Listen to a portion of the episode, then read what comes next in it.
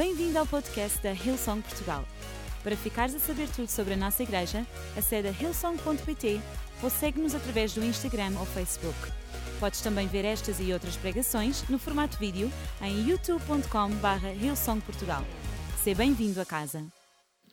Hebreus capítulo 12, os dois primeiros versículos, e diz assim: Portanto, nós também, visto que estamos rodeados por uma tão grande multidão de testemunhas, vidas que são exemplo da fé, deixemos tudo aquilo que nos embaraça e o pecado que nos envolve tão de perto e corramos com perseverança a carreira que nos está proposta. Olhemos para Jesus, Ele é a fonte da nossa fé e aquele que a aperfeiçoa, o qual, pela alegria que lhe estava reservada, suportou a cruz, aceitando a humilhação, vindo a sentar-se à direita do trono de Deus. Quem é que já viu corridas de estafetas? Corridas de estafetas. Eu sou um fã de corridas de estafetas. Gosto de ver nos Jogos Olímpicos. É uma das minhas favoritas. É os 4 vezes 100 metros.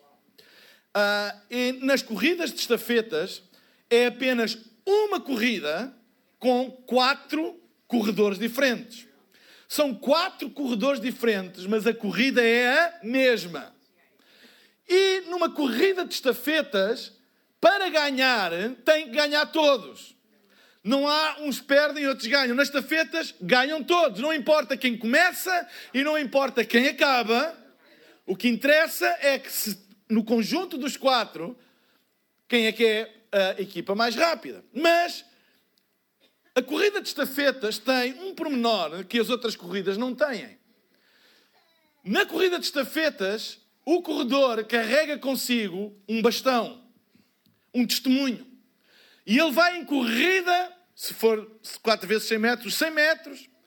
E há uma área, no fim da sua corrida, onde ele tem que passar o testemunho, o bastão, ao corredor seguinte. E assim sucessivamente até ao fim. Portanto, não basta serem os corredores mais rápidos, mais preparados em termos de velocidade, eles têm que aprender a fazer uma boa transmissão. E o título da minha mensagem hoje é A Zona de Transmissão. A Zona de Transmissão. Então, nesta corrida de estafeta, não basta ser o mais rápido ou ser os melhores corredores mais rápidos, eles têm que aprender a fazer uma correta e boa transmissão. Eu já vi, por exemplo, nos Jogos Olímpicos de 2004, eu lembro-me perfeitamente de 2004, em Atenas, a equipa feminina dos Estados Unidos, de 4 vezes por 100 metros, era composta por as quatro corredoras mais rápidas da altura. E elas não ganharam por uma deficiência na transmissão. Uma delas deixou cair o, o o testemunho e foi desqualificada. Então, não basta ter as melhores corredoras ou os melhores corredores, é importante aprender, treinar a fazer uma boa transmissão. E vocês perguntam, ok, pastor, mas o que é que isso tem a ver com a passagem que tu leste? Em Hebreus capítulo 11, na passagem que o Fred leu, é conhecida Hebreus capítulo 11 como a galeria dos heróis da fé. Porque o escritor de Hebreus, no capítulo 11, faz uma lista de personalidades da Bíblia que se destacaram pelos seus atos e feitos de fé, a qual a Bíblia chama heróis da fé. E fala de Abraão, fala de uma série de heróis da fé, muitos deles improváveis, mas que por causa da fé fizeram proezas para Deus e estão relatadas na Bíblia. E Hebreus capítulo 11 faz como que é um hall da fame dos heróis da fé. Mas no capítulo 12, o capítulo que eu, que eu li, a, a palavra começa no versículo 1: Portanto, nós também e o que é que isto quer dizer? Quer dizer que a corrida ainda não acabou. O capítulo 11 relata grandes heróis da fé, mas o escritor de Hebreus está a dizer: atenção, nós também estamos nessa corrida, portanto, nós também. E sabe, ainda hoje nós podemos dizer, portanto, nós também. E ao chegar ao fim de 2019, eu quero vos dizer que não é apenas. Eu sei que é algo no calendário, passar de 2019 para 2020, mas que nós possamos colocar como uma meta na nossa vida, dizermos como o escritor de Hebreus, portanto, nós também.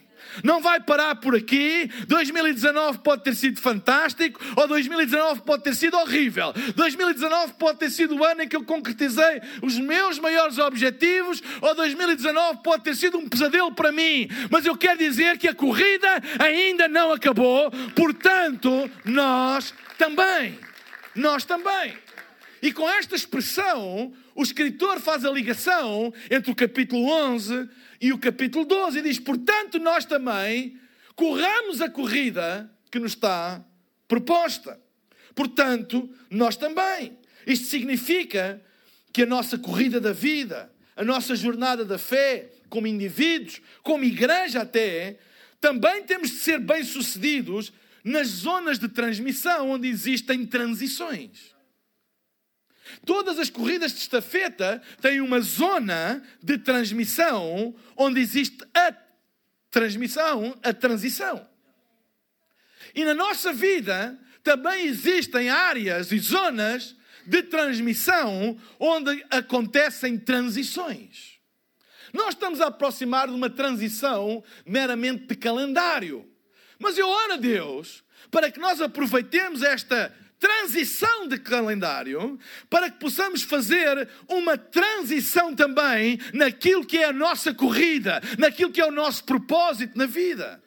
E possamos fazer verdadeiras transições. Portanto, nós também. A vida não é linear, a vida não é igual. 2020 não vai ser igual a 2019. Porque a vida não é linear. Vai haver coisas diferentes. Nós não podemos estar à espera de que tudo vai ser igual, porque não vai ser igual. Não vai ser igual. Nós carregamos, nós estamos numa corrida e nós carregamos um testemunho. Nós carregamos um facho.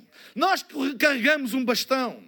E eu quero te dizer que o bastão que nós carregamos não é um bastão qualquer. Nós, como igreja, carregamos um bastão que tem uma história, tem uma história universal. A igreja, no seu todo, tem uma história feita de transições. E aquilo que o escritor de Hebreus está a dizer é que a história da igreja não vai acabar. É preciso nós fazermos as transmissões do testemunho de geração em geração, dos séculos pelos séculos. E quero-vos dizer que ainda hoje hoje, este bastão que vem de há dois mil anos atrás continua a ser transmitido de geração em geração.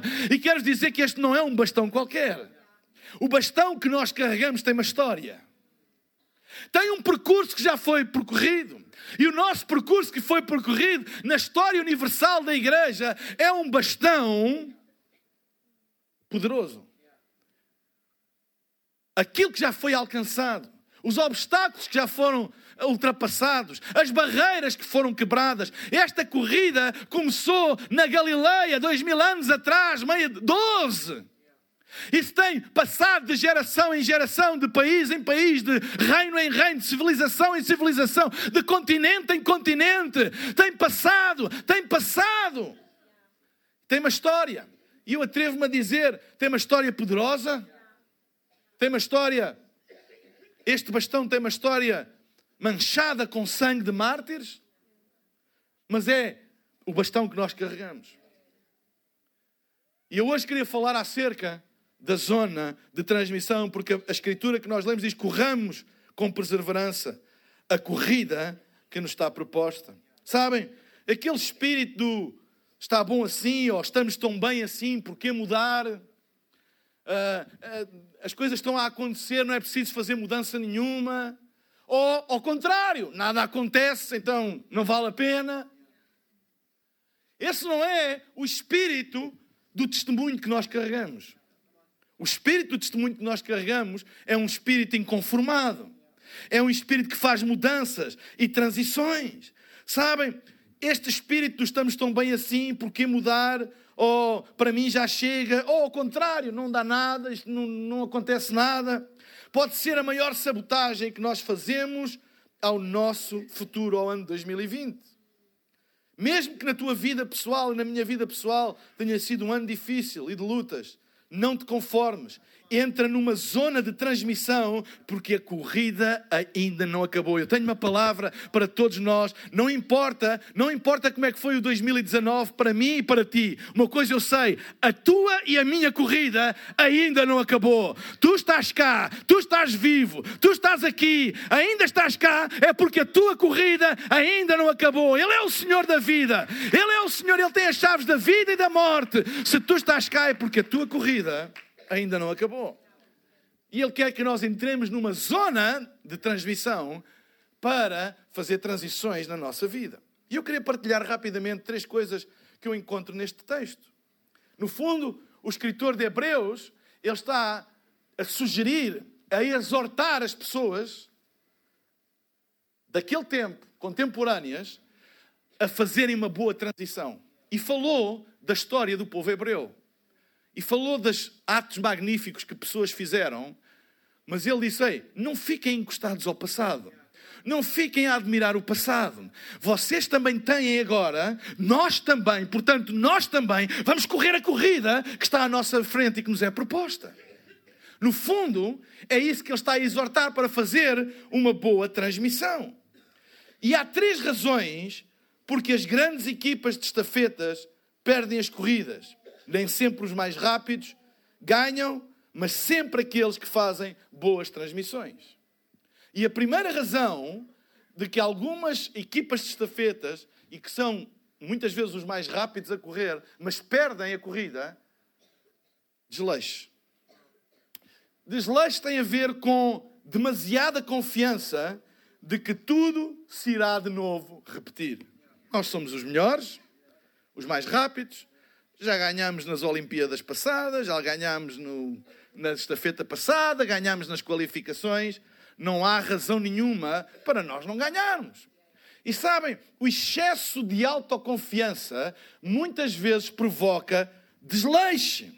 Ou seja, nós tomamos por garantido a vitória. Como se fosse uma coisa, aconteça o que acontecer, nós vamos ganhar tornam-se desleixados nos detalhes, na transmissão. Fazem a sua corrida, mas desleixam-se na transmissão porque pensam.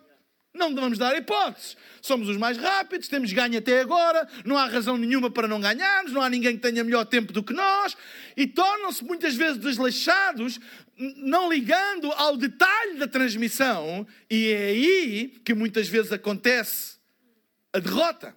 Não porque eles não correm, mas porque se desleixaram na transmissão. Tomaram por garantido as coisas. E aquilo que eu quero dizer é: não vamos ficar desleixados com o sucesso, nem desleixados com o fracasso.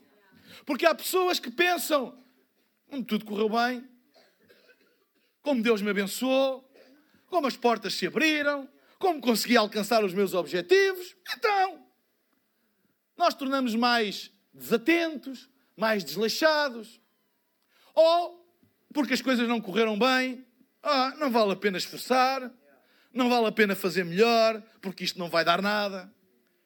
Quer um, quer outro, são um perigo para a continuidade da nossa corrida. Vamos continuar a dar o nosso melhor. Vamos continuar a orar por mais. Vamos continuar a querer por mais e melhor para alcançarmos aquilo que Deus tem para nós. E deixem-me dizer: Deus tem mais para nós. A história da nossa vida para trás, a história da nossa igreja, a história da igreja no seu todo, é uma história de progressão. Sabem? Eu não, sabe, eu não quero dar ouvidos aos profetas da desgraça, porque nunca o Evangelho teve tantas oportunidades como agora, nunca a igreja foi tão forte como agora. Tem os seus desafios, tem, tem as suas fragilidades, tem, mas no seu todo, nunca tanta gente ouviu o Evangelho como nos dias de hoje. Nós temos uma história de progresso atrás de nós, mas o melhor ainda está para vir, a maior colheita de almas ainda está para chegar. Então, não nos vamos tornar desleixados. Vamos continuar a crer, a orar. Porque aquilo que nós alcançamos pode ter sido bom, mas não é tudo. O que Deus tem para nós é muito maior. Não vamos tomar as coisas por garantido. Um dos maiores perigos é nós tomarmos as coisas por garantido. Ah, ainda, ainda esta semana alguém me estava a dizer assim: é pá, vocês lá na Hillsong, qualquer coisa que vocês fazem, parece que as pessoas aderem, vocês, vocês têm uma unção e parece que, que qualquer coisa que vocês fazem, toda a gente vem e é filas de gente para entrar, seja em ocasiões especiais ou domingos normais, etc, etc. E aquilo que parecia um elogio, e eu sei que no coração até era um elogio, era uma armadilha. É uma armadilha, sabem porquê? Porque não há nenhuma unção especial. O que há é gente que paga o preço, gente que uh, se dedica, gente que ora, gente que crê, gente que contribui acima da média. É por isso que Deus honra. E se nós nos desleixarmos com isso e tomarmos tudo por garantido, não há nada por garantido. Não há nada por garantido. E às vezes é fácil olharmos para aquilo que Deus está a fazer e, e, e entendam, eu estou grato a Deus por aquilo que Ele está a fazer. Aliás, eu estou admirado com aquilo que Deus está a fazer. Há coisas que me custa acreditar daquilo que Deus está a fazer. Olhando para 2019, Deus cedeu as nossas expectativas. E temos marcos na história deste ano que nos lembram que Deus é fiel e que Deus não falha. E coisas que foram para além das nossas expectativas. Ainda agora, o espetáculo de Natal. A quantidade de gente e filas e filas e maior auditório nós tivéssemos, mais gente nós colocaríamos.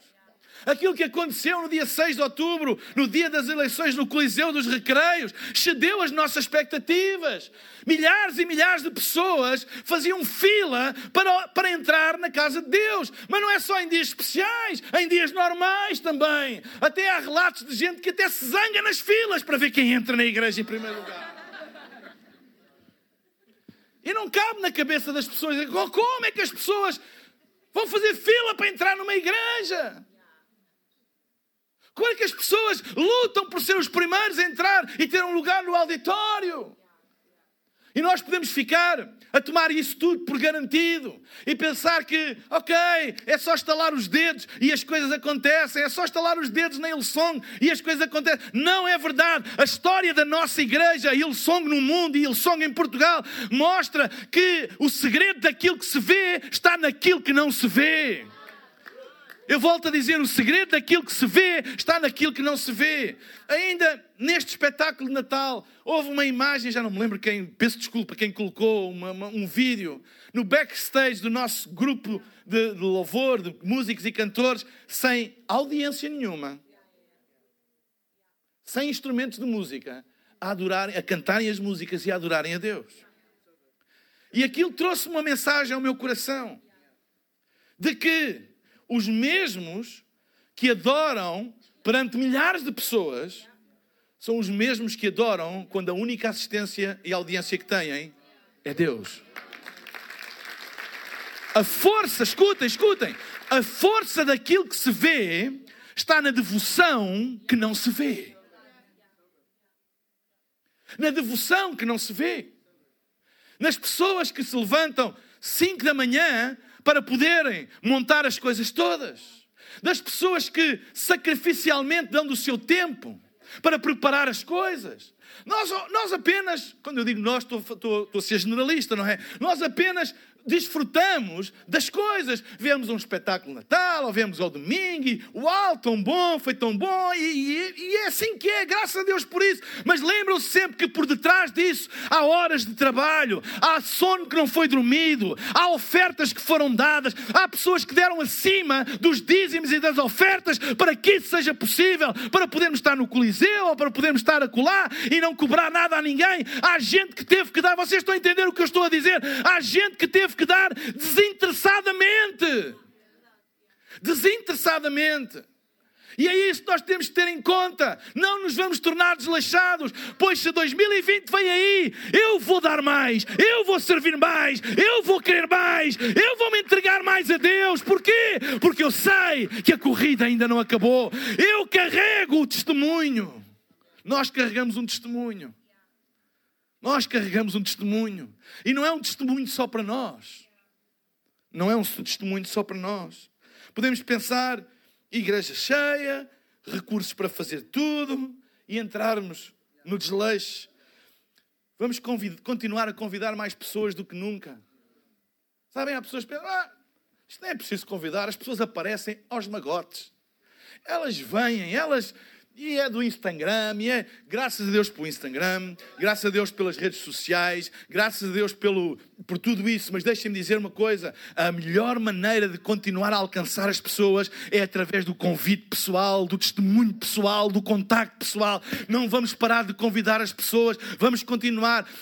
Nós, nós, é verdade, e 6 mil pessoas no Coliseu, 4 mil e tal pessoas no espetáculo, uau, uau, uau. Mas somos 10 milhões e meio de pessoas, a maioria nunca entrou numa igreja como a nossa. Há tanta coisa para fazer, nós precisamos de continuar a carregar este testemunho, que nós possamos dizer, como o escritor de Hebreus, portanto, nós também. Será que há alguém aqui nesta tarde que é capaz de se levantar e dizer diante de Deus, portanto, nós também vamos carregar, nós vamos carregar este facho para as próximas gerações, para o próximo ano. Portanto, nós também.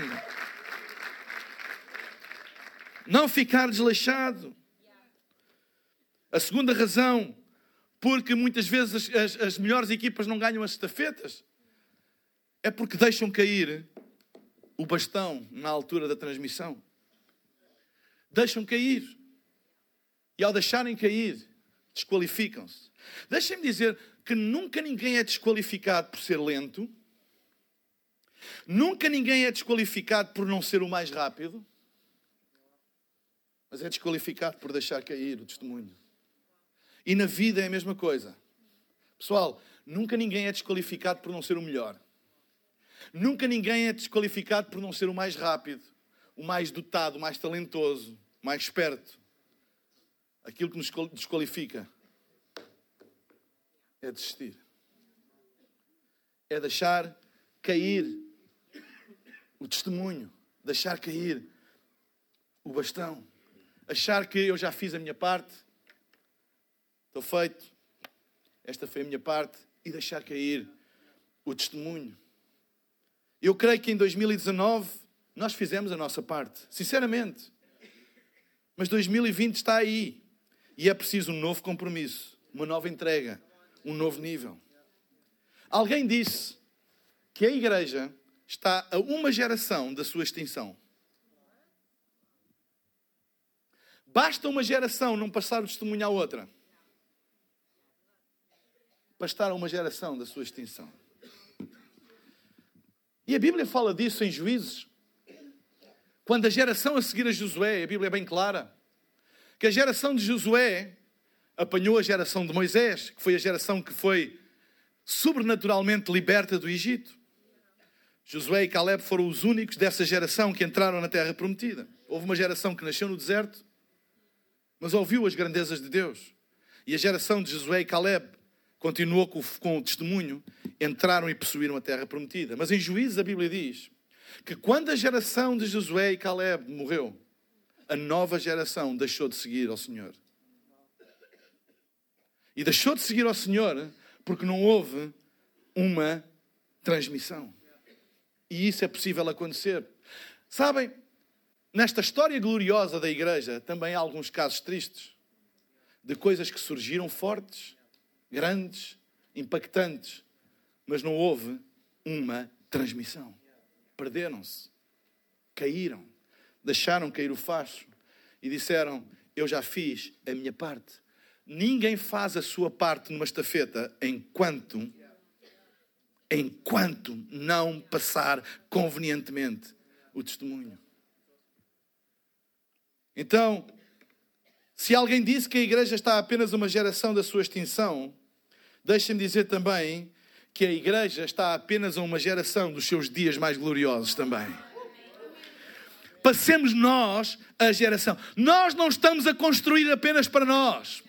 Nós não estamos a construir apenas para a nossa geração, nós estamos a construir para os nossos filhos, nós estamos a construir para os nossos netos, nós estamos a construir para os nossos bisnetos, para que quando nós não estivermos cá, aquilo que Deus iniciou continua a corrida, a corrida continua mais forte, mais vigorosa e que o nosso teto se torne o chão da próxima geração.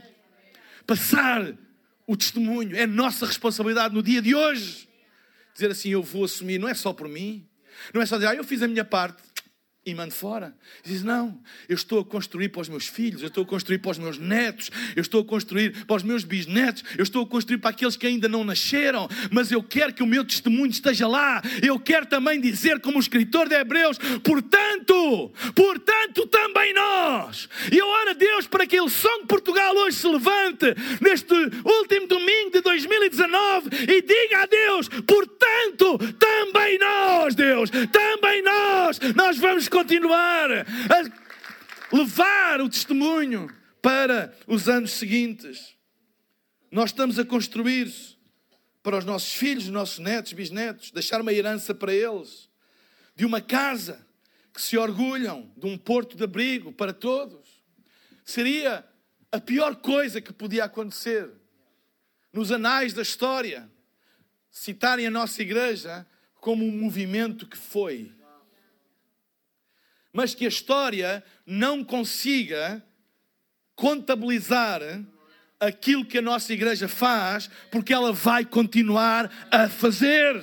Que ela não seja apenas um marco na história, mas que ela seja uma construtora de história, como se nós passarmos e carregarmos a nossa responsabilidade e passar para as gerações vindouras.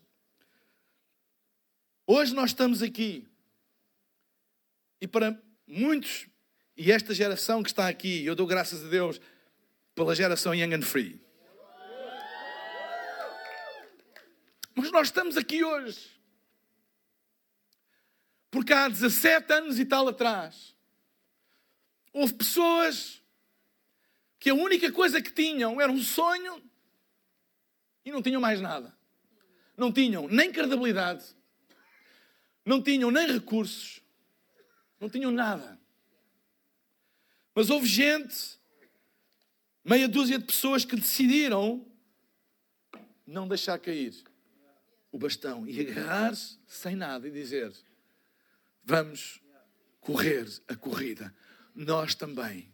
Não éramos os mais rápidos, não éramos os mais capazes, mas agarramos o bastão e dissemos: Portanto, nós também e serviram. Houve pessoas, 17 anos atrás, 18 anos atrás, que serviram quando não havia ninguém a ver. Serviram quando não havia muitos resultados. Sabem o que é servir e não ver grandes resultados? Não havia nem coliseus, nem, nem, nem nada. Nada. Serviam. Havia uma garagem e pouco mais. Mas serviam, não havia nada para ver, não havia glamour. Não havia imagem, não havia nada. Mas decidiram servir quando não havia muitos resultados. Decidiram contribuir quando não havia recursos. Zero. Houve pessoas que deram o que tinham. E deixem-me usar esta expressão no sentido positivo, e o que não tinham. Fizeram das tripas coração. Quando foi preciso fazer obras, e não me lembro de pessoas que se juntaram e cada um trazia uh, isto e trazia aquilo e trazia. E não me lembro, ele não está, esteve na reunião da manhã, eu não quis estar a envergonhá-lo. Eu chamo-lhe com carinho o mestre André e a tia Hilda, que traziam tudo o que era a parte elétrica e os tetos e montavam e faziam, etc. Mas sabem, não era para nós. A gente tinha um sonho. Um dia, quem sabe? Quem sabe um dia e esse dia tem chegado. E graças a Deus por esse dia que tem chegado. Mas eu quero vos dizer a vocês, todos que estão aqui à frente, e a todos os que se têm juntado a esta casa, ninguém é devedor de ninguém. Vocês não me devem nada. E vocês não devem nada àqueles que estão aqui há mais tempo. Ninguém deve nada a ninguém. A única coisa que eu vos peço é que vamos continuar agora, em 2020, com aquilo que nós temos, a dizer: Deus, Portanto, nós também, nós vamos fazer o mesmo sacrifício, nós vamos semear da mesma maneira. Ninguém é devedor de ninguém e ninguém está a cobrar nada de ninguém. Se há coisa que eu detesto é as gerações mais velhas cobrarem dos mais novos e dizerem vocês não passaram do que eu passei, graças a Deus por isso então. E eu dou graças a Deus Porque o início da fé desta geração é quase como o objetivo final da nossa. E graças a Deus por isso, eles não são nossos devedores. A única coisa que nós temos que garantir é que o mesmo espírito, o mesmo sacrifício, a mesma garra, a mesma vontade, aquela mesma, deixem-me dizer assim, fé crua e nua está presente. Não é profissionalismo, não é religiosidade, não é consumir igreja, é uma fé pura e dura, muitas vezes crua, muitas vezes assim meio, meio estranha, mas está lá, de pessoas que só precisam de tudo o que têm e o que não têm, para que possam dizer, portanto, nós também.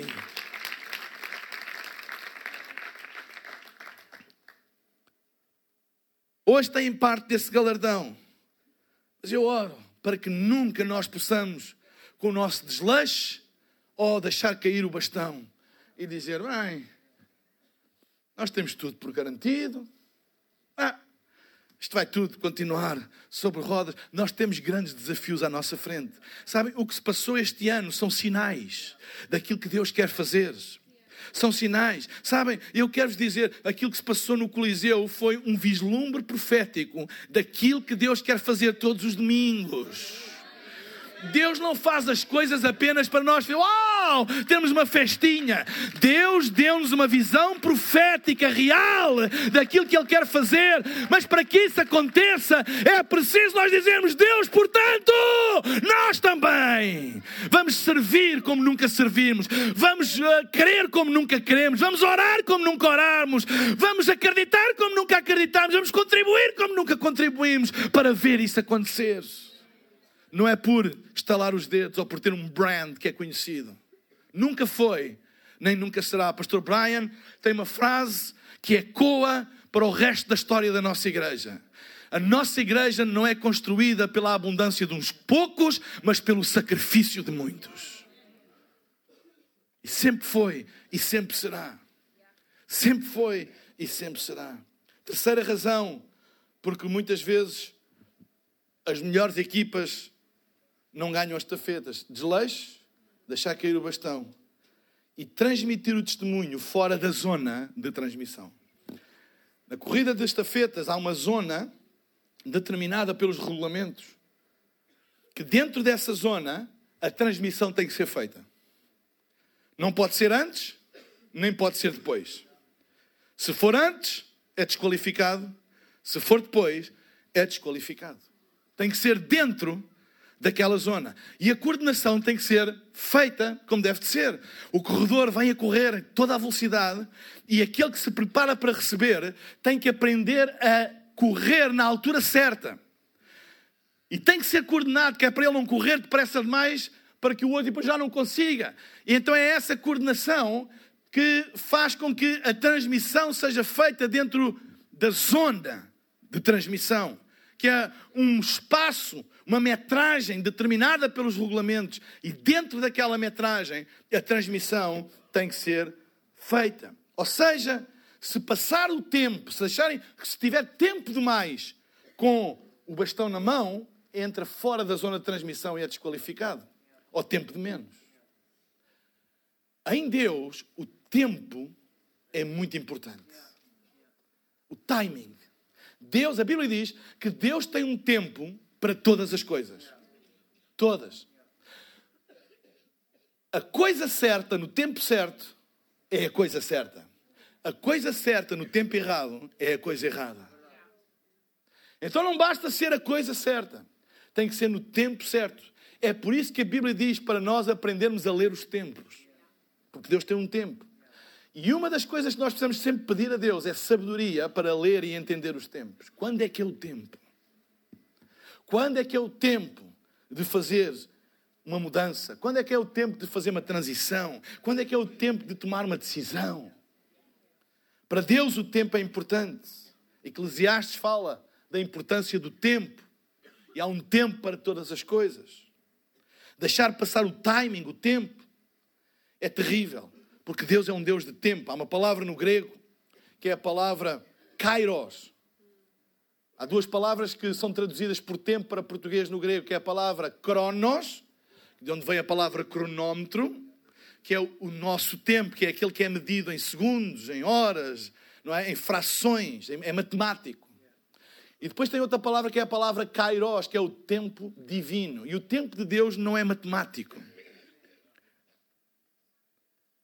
É por isso que a Bíblia diz que para Deus um ano são como mil anos e mil anos como um ano. Ou seja, o kairos de Deus não se reduz à matemática. É o tempo de Deus. É por isso que Deus nunca se atrasa. Às vezes ele parece estar atrasado, certo? E Deus, porque é que tu não respondes? E Deus, porque é que tu não fazes? Ele tem o seu tempo. E o seu tempo é o seu tempo. E tudo acontece num tempo determinado, como diz as Escrituras. O conforto é inimigo do timing certo. Quando nós estamos muito confortáveis, nós não gostamos de fazer mudanças. Para quê? Sentar aqui tão bem no quentinho, na camantinha, a ver um filme sozinho em casa, que é o que se vê no Natal. Não é? E não apetece. Não apetece sair. Uh, não apetece porque estamos confortáveis. O desconforto, a bem ou a mal, cria movimento. Certo? Se tu estiveres deitado num sofá cheio de bicos, pode ser o melhor filme do mundo, mas tu vais procurar outra posição, outro sítio, outro local. E sabem, às vezes há desconfortos que vêm à nossa vida porque está a chegar o tempo de Deus fazer uma transição. E isso gera desconforto. Gera desconforto. Provavelmente é tempo de tomar decisões.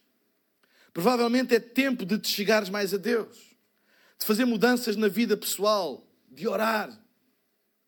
E às vezes o incremento na nossa vida de oração vem com um tempo de grande desconforto, que a única coisa que a gente tem é eu não tenho mais nada a me agarrar, senão orar.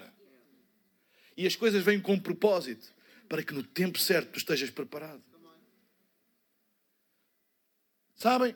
Todas as coisas têm um tempo. Buscar mais a Deus, um novo nível de serviço. Ah, mas eu sempre servi a Deus. Deus, às vezes, coloca algum desconforto na nossa vida para a gente repensar as coisas. Dizer assim, ei, Deus tem sido tão bom para mim e eu não lhe tenho devolvido da mesma maneira.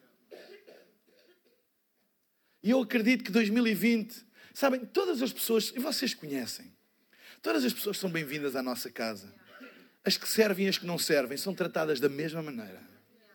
Com amor, com carinho. Mas sabem, eu acredito que há pessoas que em 2020 Deus vai te abanar para tu começaste a dedicar mais a Deus. E lembra-te, quando tu cuidas daquilo que é de Deus, Deus cuida daquilo que é teu. Deus cuida daquilo que é teu. Então, talvez seja isso.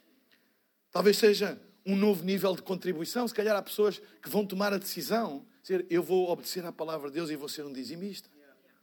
Porque eu não quero ser um peso para aquilo que está a construir, eu quero contribuir para que aquilo que está a construir possa continuar a crescer.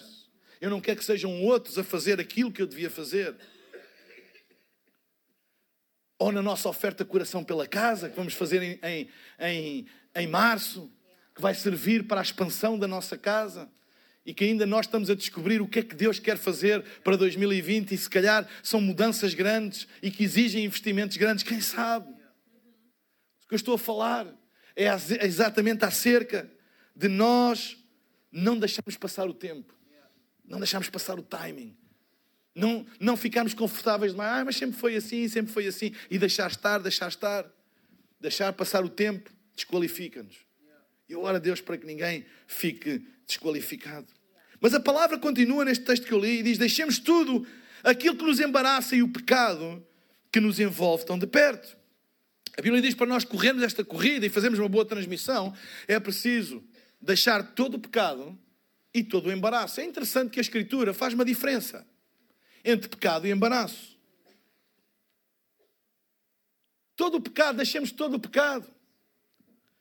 Se há coisas na nossa vida que estão contra a vontade de Deus, nós devemos deixá-las, abandoná-las simplesmente. E sabem, pecado não é apenas uma questão moral, há pessoas que só, só veem a questão moral do pecado. Mas o pecado é mais do que isso. Tudo aquilo que nos afasta da vontade de Deus é pecado. Porque a palavra pecado quer dizer errar o alvo, errar o propósito. Se nos afasta do propósito, é pecado. E a Bíblia diz que com o pecado não se negocia, só se abandona. Abandona-se. É para abandonar. E eu oro a Deus para que nós aprendamos a abandonar coisas na nossa vida em 2020. Porque abandonando determinadas coisas, nós estamos a criar espaço para Deus trazer coisas novas. Tudo aquilo que te afasta, eu não sei o que é, isso é contigo. Que há pessoas que perguntam, pastor, isto é pecado, isto não é pecado, como se a gente tivesse aqui uma lista. E não, deixa cá ver. Ah, é pecado. E diz assim, hum, olha, aqui não é bem claro, portanto, vai em frente. Como se fosse uma coisa legalista, não é? É por isso que existem os advogados da lei. Aqueles que dizem, ah, não, para mim isso é pecado, porque na minha interpretação, e para mim isto é pecado, na minha interpretação, para mim. E, e, e transformam o Evangelho numa coisa legalista. E como todas as leis que não têm coração, há maneira de. Ai, mas eu, a Bíblia diz que a Bíblia diz para que eu não posso uh, uh, trair a minha mulher, não adulterarás, mas não diz que eu não posso bater nela legalmente não diz lá no, não diz lá no, no mandamento. Eu estou a dar um exemplo extremo, claro, para ver como funciona às vezes. Ah, mas a Bíblia não, mas a Bíblia, a Bíblia não diz, a Bíblia não diz. Ah, mas diz, não diz, não diz, não diz, não diz. Ei! Reduz as coisas a este ponto. Tudo aquilo que te afasta do propósito de Deus para a tua vida é pecado. Tudo.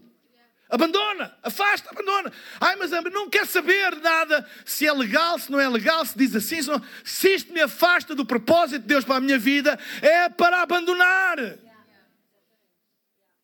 E é o que a Bíblia diz aqui: se queres correr esta corrida, abandona todo o pecado. Sabem, às vezes há pessoas que dizem, ah, a gente não pode falar muito sobre isso. Eu, eu já... a nossa igreja é espetacular. Vocês são as melhores ovelhas que existem. Não há ovelhas como vocês. Vocês são tão um, gentis comigo e sempre a dar palavra, pastor, a palavra hoje é verdade. E isso tem, tem um grande efeito em quem ministra a palavra. A palavra hoje foi fantástica, etc, etc, etc. É verdade, 99,999% é o feedback que eu tenho. Mas de vez em quando. Alguém diz assim: Ah, pastor, hoje foi muito duro. Então, fez-me sentir mal. Alguém aqui há tempo diz: Você fez-me sentir mal. Você falou neste assunto e isso é o que está a passar com a minha vida. E fez-me sentir mal. E eu não sei se voltei a esta igreja porque você disse isso e fez-me sentir mal. E disse: Olha, eu lamento, não era o meu objetivo fazer-te sentir mal. Mas talvez o facto de tu, de tu te ter sentido mal queira dizer alguma coisa, não? Se calhar. Sabem, a igreja não está no ramo da motivação, está no ramo da transformação. Essa é a nossa principal missão. É a transformação da vida das pessoas. Não é apenas a motivação, motivar-te para continuares a caminhar para o abismo. Há pessoas altamente motivadas a caminhar para o abismo, porque a única coisa que elas querem ouvir é uma palavra de motivação, e uma palavra de motivação, e a gente está a ver Assim, ele não precisa de motivação, ele precisa de ser altamente desmotivado a fazer aquilo. Certo? Oh, conselho, precisa de ser consolado e consolado. Ok, precisas de ser consolado, mas às vezes é bom a gente sentir o amargo da desobediência para dizer assim: ei, não voltes lá outra vez. Às vezes, quando as crianças põem, a gente diz: não mexas na ficha, não mexas na ficha, ele vai lá de certeza que da próxima vez que tu disseres, ele vai se lembrar das consequências. É a mesma coisa do que alguém ir ao médico e tem, imagina, tem um problema coronário, tem um entupimento das artérias coronárias. E o médico diz assim: Ai, não lhe vou dizer isto. Ele vai sair daqui desanimado. Eu vou lhe dizer que é uma gripe. Ah, essas dores que você tem no peito e essa dificuldade de respirar, isso é um vírus que anda aí você toma uma aspirina e, e pronto. E ele sai de lá animado. Ah, não tenho nada de grave, está tudo bem. Sai muito animado, motivado. E depois, de acordo com o código deontológico, isto é crime. Um médico que engana deliberadamente. Uma coisa é um erro de análise, um erro de, de diagnóstico. Outra coisa é deliberadamente não dizer e não tratar de acordo com aquilo que o seu diagnóstico lhe está a mostrar. O que o médico procura fazer, claro, com graça e deve ser sempre com uma perspectiva de, de, de recuperação, é ser claro para poder administrar o tratamento claro. Se ah, você tem uma gripe, vamos fazer aqui uma angioplastia. Entende o que eu estou a dizer? É a mesma coisa. Na casa de Deus é a mesma coisa. Se nós não dissermos a verdade, nós estamos a cometer diante de Deus um crime. Um crime de ausência. Porque é a vida da pessoa que está em jogo. E nós estamos no ramo da salvação, da eternidade das pessoas. Por isso, pecado é uma coisa séria, que é para abandonar. É para abandonar. É tratamento de choque. Abandona. Mas a Bíblia fala de pecado e de todo o embaraço. Faz uma diferença. E nós temos que entender o contexto. A epístola aos Hebreus foi escrita para os Hebreus. Hã? Certo? Para os judeus. E, na altura, nos primórdios do cristianismo, o cristianismo nasceu dentro do judaísmo. E o judaísmo tinha os seus rituais litúrgicos fruto da velha aliança. O livro de Hebreus, a Epístola aos Hebreus, tem como palavra-chave a palavra melhor. O objetivo do escritor de Hebreus é não denegrindo a velha aliança, mostrar que a nova aliança em Cristo é melhor. E a palavra-chave ela é encontrada, por exemplo, que a nova aliança é melhor que a velha aliança, porque é fundada em melhores promessas e tem um melhor sumo sacerdote. Ou seja, o escritor de Hebreus está a fazer uma obra apologética da nova aliança em comparação com a velha aliança e não diz que a velha, a velha aliança é má, apenas diz que a nova é melhor e que nós não devemos viver mais de acordo com a velha aliança, mas com a nova aliança. E isto pelo facto de muitos dos judeus, porque o cristianismo nasceu no judaísmo, quererem forçar a continuação dos rituais litúrgicos, como, por exemplo, a circuncisão, como o sacrifício de animais, no culto ou nas práticas do cristianismo. Inclusive os gentios que se converteram, muitos eram forçados, vamos assim dizer, ou, ou, ou uma tentativa deles entrarem nos rituais judaicos também. E o escritor de Hebreus valorizando a antiga aliança, mas diz: mas a nova é melhor. Não vamos viver de acordo com a velha, que era boa, mas vamos viver de acordo com a nova, que é melhor. E quando a Bíblia aqui diz, portanto, nós também vamos correr a corrida que está proposta capítulo 11 de Hebreus, fala acerca dos heróis da fé do Velho Testamento. Portanto, nós vamos correr esta corrida, mas temos que nos livrar do pecado e do embaraço. Qual é o embaraço? O embaraço são as coisas que já foram boas, mas já não são as melhores.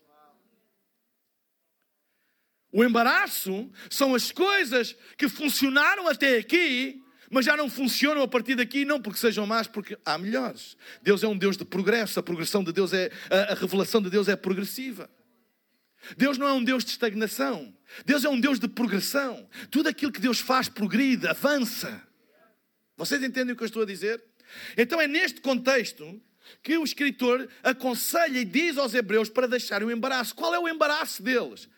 É as práticas, os rituais litúrgicos da velha aliança. Deixem isso. Deixem todo o embaraço, todo o pecado e todo o embaraço.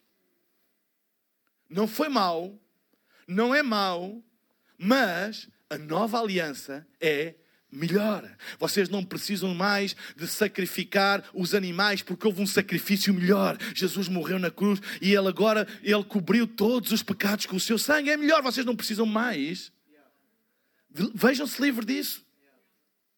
Vocês agora não precisam mais de um sumo sacerdote humano que de uma vez por ano entre no lugar santíssimo e faça expiação pelos pecados de todo o mundo. Vocês agora têm um novo sumo sacerdote melhor que é Jesus e todos os dias tu podes entrar na sua presença e ele tem poder para perdoar os pecados de todo o mundo. É melhor deixa todo o embaraço. O que é que eu quero dizer com isto?